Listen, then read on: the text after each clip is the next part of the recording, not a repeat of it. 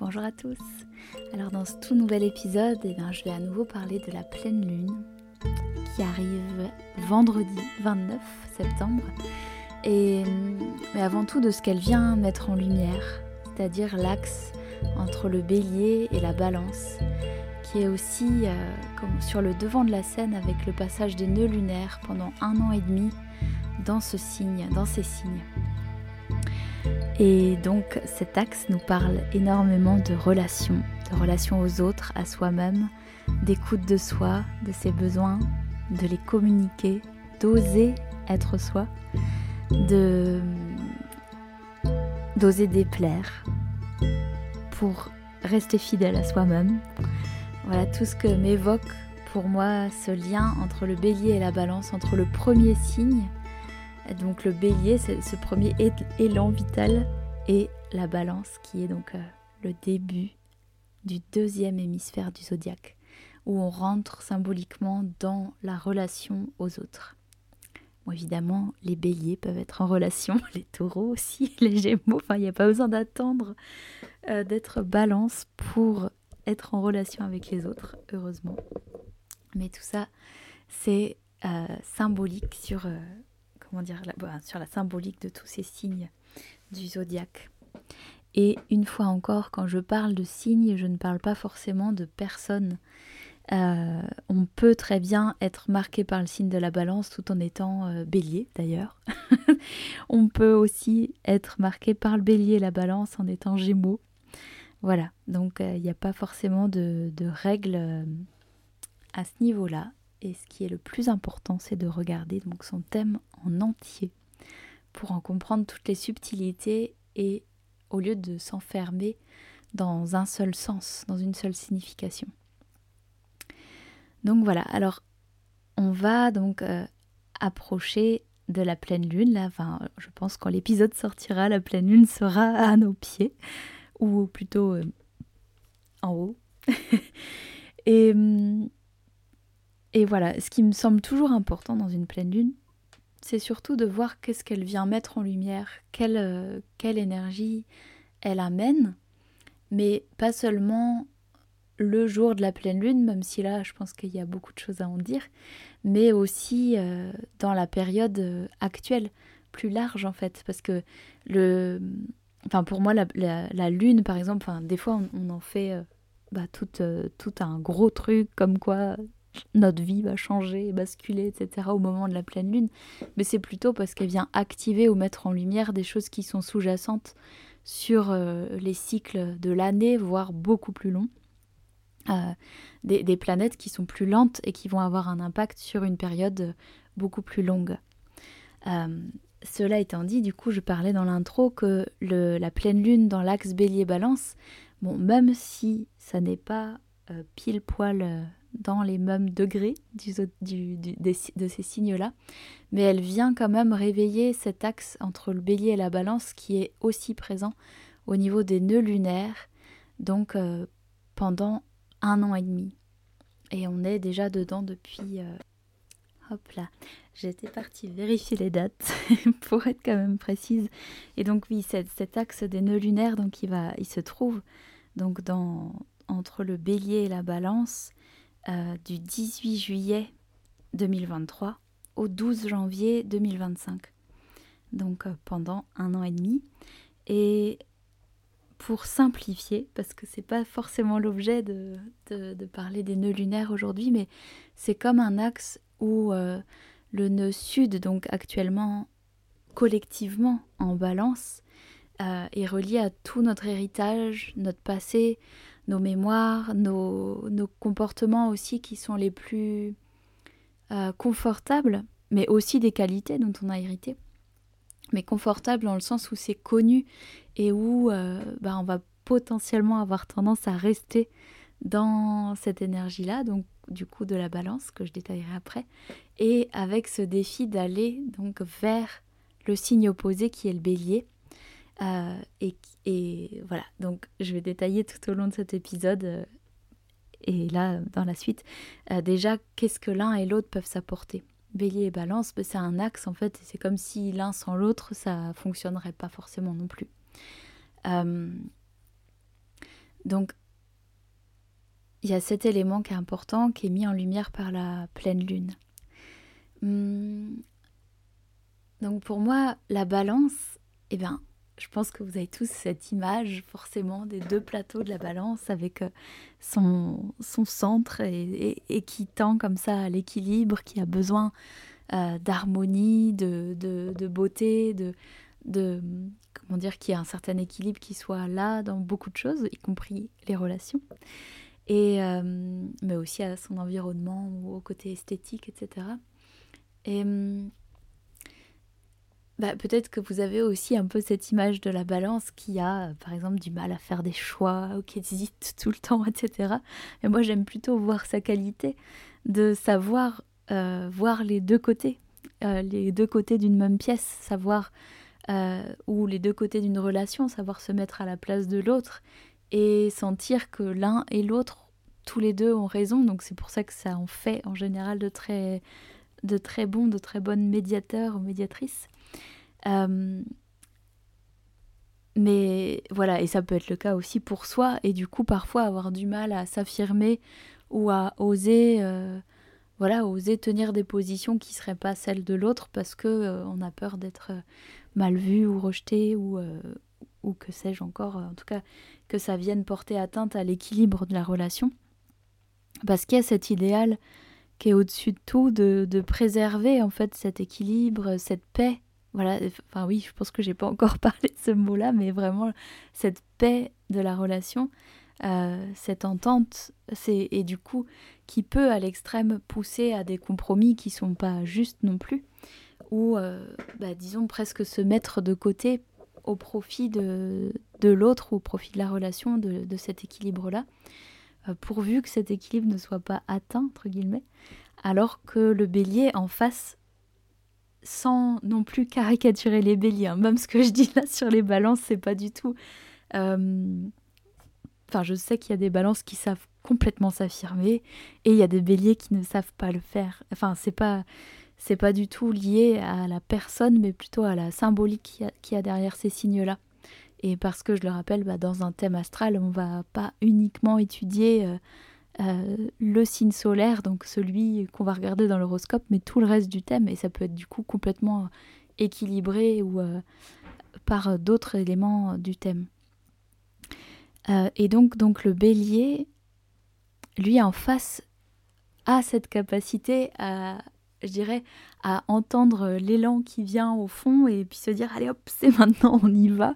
Et pas forcément du coup à ce moment-là où l'élan euh, sort et, jaillit, euh, prendre en compte en fait où en sont les autres et si les autres sont prêts ou pas à le suivre ou si, euh, bah voilà, en fait, il, y a un élan qui est là, qui, est, qui, appelle et c'est le moment maintenant. Et donc parfois, ça fait qu'on va pas forcément attendre attendre l'autre pour euh, parce que sinon l'élan redescend, retombe. Mais en tout cas, ça a donné aussi cette caractéristique du bélier, euh, cette euh, caricature hein, de que le bélier va agir de manière assez impulsive, même si on va effectivement retrouver certains traits de caractère quand même chez les signes, mais de, manière assez, enfin plutôt en réaction en, en, et disons que quand il y a cet élan-là qui traverse, y compris quand c'est, euh, je sais pas, de, des, des, critiques ou des mots, euh, des, choses comme ça, sous le coup de l'impulsion, il va pas forcément y avoir ce temps de la réflexion, alors que la balance, elle, va être dans l'analyse, dans peser le pour et le contre, euh, ajuster, sentir si c'est juste ou pas de le dire maintenant, etc. Et alors que le bélier va être plutôt dans cette impulsion à, à dire, et puis ensuite, bah ok, bon, bah ça a fait des vagues, mais c'est pas grave. Enfin, peut-être qu'après goût, il y a, quand même ce temps de, ok, on va rectifier le coup, mais, mais disons que ce qui prime, c'est plutôt cette espèce d'élan qui traverse et qui, peut du coup être très très bousculant. Euh, mais là où c'est intéressant, c'est que les deux, du coup, s'apprennent mutuellement. Le bélier va apprendre à la balance justement à oser être plus direct, à oser s'affirmer, à oser dire les choses, à oser un potentiel conflit. Euh, et, le, et la balance va apprendre au bélier à prendre l'autre en compte, à, à être peut-être à même de rétablir l'équilibre ensuite de la relation si jamais il y a des choses qui ont été dites de manière un petit peu impulsive ou virulente. Et euh, voilà, donc l'un et l'autre se complètent comme tous les axes de signes opposés. Et c'est ça que j'aime bien aussi dans les pleines lunes, c'est que c'est l'occasion de, de parler des, deux signes. Donc on est là en ce moment avec donc euh, le soleil en balance, la lune en bélier, actuellement en poisson au, moment, où j'enregistre, et, euh, et, donc la, bah, voilà, cet équilibre entre les deux signes qui vient mettre en lumière énormément euh, la relation au sens, au sens, large, les relations au sens large. Et ce que j'aime bien euh, bah, souvent euh, rappeler, en fait, c'est que bah, là où la balance pourrait du coup, comment dire, bah, presque s'éteindre à petit feu et, être enseveli sous les compromis, ben, le bélier vient rappeler bah, potentiellement le euh, presque, je dirais, l'art du conflit pour rétablir l'équilibre finalement. Enfin, disons qu'il y a beaucoup de choses, si elles sont jamais dites, euh, ça restera une sorte de paix de surface ou une paix factice ou quelque chose de, de, de lissé, d'un semblant d'harmonie dans, dans, dans une relation ou dans une situation mais qui derrière euh, camoufle des choses qui ont bah, beaucoup de non-dits ou des choses qui n'ont pas pu euh, être exprimées. Et donc, pour moi, c'est comme euh, bah, quelque chose qui sonne faux. Alors que le bélier va peut-être amener ce courage de pouvoir dire les choses et mais là au service de la balance et du coup au service de rétablir un équilibre beaucoup plus juste et beaucoup plus sain euh, dans la relation. Hmm. Oui, j'allais prendre un peu des exemples autour de la CNV, de la communication non violente, qui est, bah, je pense, un outil euh, assez formidable de justement pour arriver à communiquer avec justesse et partir euh, de soi, partir de son point de vue, de, de ce qu'on ressent, etc., sans accuser l'autre mais aussi des fois oser dire euh, eh ben, ce qui est là et ce qui peut être des fois difficile. Mais pour moi, la CNV, elle est pas, c'est pas un outil non plus au service d'avoir une relation hyper pacifiée. En fait, on peut aussi s'énerver, on a le droit de s'énerver. à partir du moment où c'est pas dans l'accusation ou dans, dans presque la destruction de l'autre ou, ou de pas reconnaître les émotions de l'autre ou son point de vue. Euh, bon, en fait, je vais pas m'étendre sur le sujet, mais c'était juste un petit aparté miniature. Et hum, voilà, et ce qui me semblait important déjà dans cette nouvelle lune, dans cette pleine lune, pardon, c'est que Mars, Mars donc qui est justement relié au Bélier, qui est relié à, l'action, euh, au, au, comment bah oui, à, la prise d'initiative, etc., bah, se trouve actuellement dans le signe de la balance. Depuis fin août, depuis le 27 août, donc déjà un mois, et jusqu'au 12 octobre, donc encore euh, pendant deux bonnes semaines. Et, hum, et du coup, bah, il y, a, y, a, y, a, comme un paradoxe déjà dans la présence de Mars dans le signe de la balance. Ça peut effectivement donner un Mars, enfin un Mars, une capacité à s'affirmer qui est un petit peu amoindrie, entre guillemets, ou qui va qui va davantage euh, faire attention à, sa manière de s'affirmer. Mais ça peut être aussi euh, quelque chose euh, en nous qui se soulève et qui, peut aussi dénoncer des injustices, dénoncer des, quelque chose qui n'est pas du tout équilibré. Enfin, souvent, il y a, quand même une sorte de revendication avec les Mars en balance de toutes les causes qui pourraient réveiller comme ça de l'injustice dans nos, profondeurs. quoi.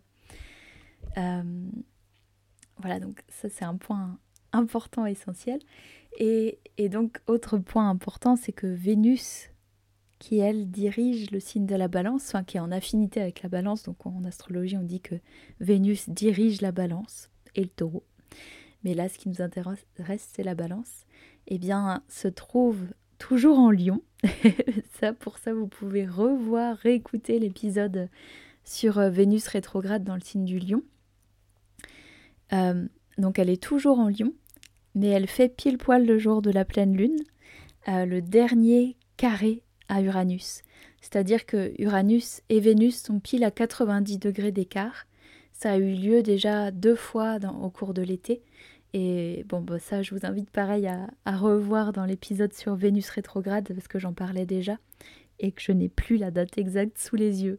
Mais je sais qu'il y a eu un passage fin juillet, puis un autre cours en août, euh, voire début septembre. Bon bah voilà, j'aurais dû vérifier. Mais voilà, et donc là c'est le troisième passage, et bien souvent, il y a dans, dans, ces, dans ces moments comme ça, en trois phases, bah, comme un, un, premier jet qui serait de réaliser qu'il y, a quelque chose à changer, à bouger notamment autour des relations affectives, mais pas que, de nos propres valeurs, de notre rapport au corps aussi, à tout ce qui peut toucher la forme, l'esthétique, euh, si cher aussi à la balance, mais qui est vraiment présent dans la symbolique de Vénus. Et, et oser en fait des choses différentes, nouvelles, qui sortent des clous. Oser, du coup, pareil, être dans cette dynamique d'oser affirmer quelque chose qui, qui, bah, qui nous est cher et dont on a besoin de, enfin, voilà, qu'on a besoin de revendiquer. Euh, comment voilà, ça peut. Et du coup, il y a cette première phase de quelque chose, un sujet qui surgit, donc au cours de l'été. Deuxième phase qui a pu être tout un temps d'intériorisation de, de, cette euh, prise de conscience ou de ce réveil d'une envie particulière. Et troisième passage, donc là c'est comme si on était dans, dans bah, cette dernière phase en fait, euh, qui va être potentiellement mise en lumière avec beaucoup plus de, de précision au moment de la pleine lune, bah, de quel acte on a besoin ou envie de poser, quel, quel, euh, bah, qu'est-ce qui se met en lumière réellement en fait dans, dans les enjeux relationnels ou affectifs ou euh, artistiques ou ou voilà, tout ce qui peut toucher nos valeurs profondes ou des envies profondes aussi qui ont besoin de, de se dire. Voilà, donc troisième épisode de, de, de, ce carré entre Vénus et Uranus. Donc pour moi, c'est à nouveau quelque chose qui vient euh, ben, pointer euh, tout un tas de questions relationnelles et nous inviter à, plonger en nous, enfin à plonger en nous, peut-être pas en fait, justement, plutôt sortir de nous euh, tout ce qui est potentiellement retenu euh, sous un couvercle qui, qui s'empêche de se dire, qui s'empêche de, de, de, déborder ou de faire des vagues, bah là, possible que ça déborde. Mais alors peut-être que ça peut déborder euh, d'une manière où on a le sentiment que, que nous, on a complètement explosé, mais en face, ça va être reçu avec beaucoup de douceur. Des fois, c'est complètement disproportionné ce qu'il y a à l'intérieur. Et une fois que c'est sorti, bah, ah ok, bon bah, c'était pas si pire en fait. Et puis ça soulage quand même beaucoup de pouvoir l'exprimer. Bon. En tout cas, quand c'est des sujets qui sont pas forcément euh, euh, graves ou qui nous diviseraient. Euh, est-ce qu'il y avait autre chose à préciser par rapport à cette pleine lune? Je regarde la carte. Hop là, qui a disparu. Là voilà. Euh, oui, voilà, que, Mars, du coup, en balance, est euh, tout pile, enfin très très proche en tout cas du nœud sud en balance, dont je parlais au début, hein, de cet axe des nœuds lunaires entre la balance vers le bélier. Et du coup, c'est comme s'il pouvait. Il y a, y a, potentiellement des sujets qui peuvent sortir et réactiver euh, des choses enfouies du passé, des, manières de réagir ou de ne pas réagir, justement, qui sont un peu récurrentes et dont on ne veut plus. Et voilà, ça peut venir mettre en lumière euh, des aspects comme ça, ou réveiller de, de la colère ou de l'agressivité, contenue ou non contenue. Mais avec la balance, en général, c'est plutôt contenu. Euh, mais éventuellement pour la libérer, donc avec cet appel vers le vers l'énergie du bélier. Et le nœud nord, lui, est conjoint à Chiron. Chiron qui est en bélier aussi depuis euh, pas mal de temps déjà. Et, et qui, enfin plusieurs euh, années. Et qui du coup, enfin là pareil, j'ai pas vérifié exactement la date. Je sais qu'il est là depuis un moment, mais je n'ai plus en tête si c'est depuis un an, deux ans, trois ans. Des fois, mon rapport au temps est un petit peu étiré.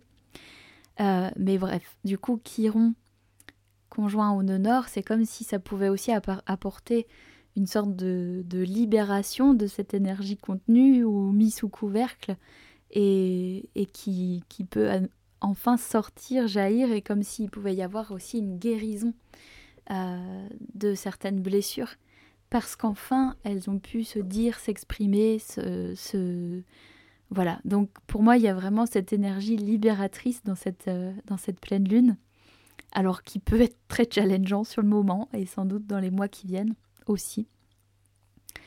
Mais oh combien euh, salvateur. voilà. En même temps, donc ben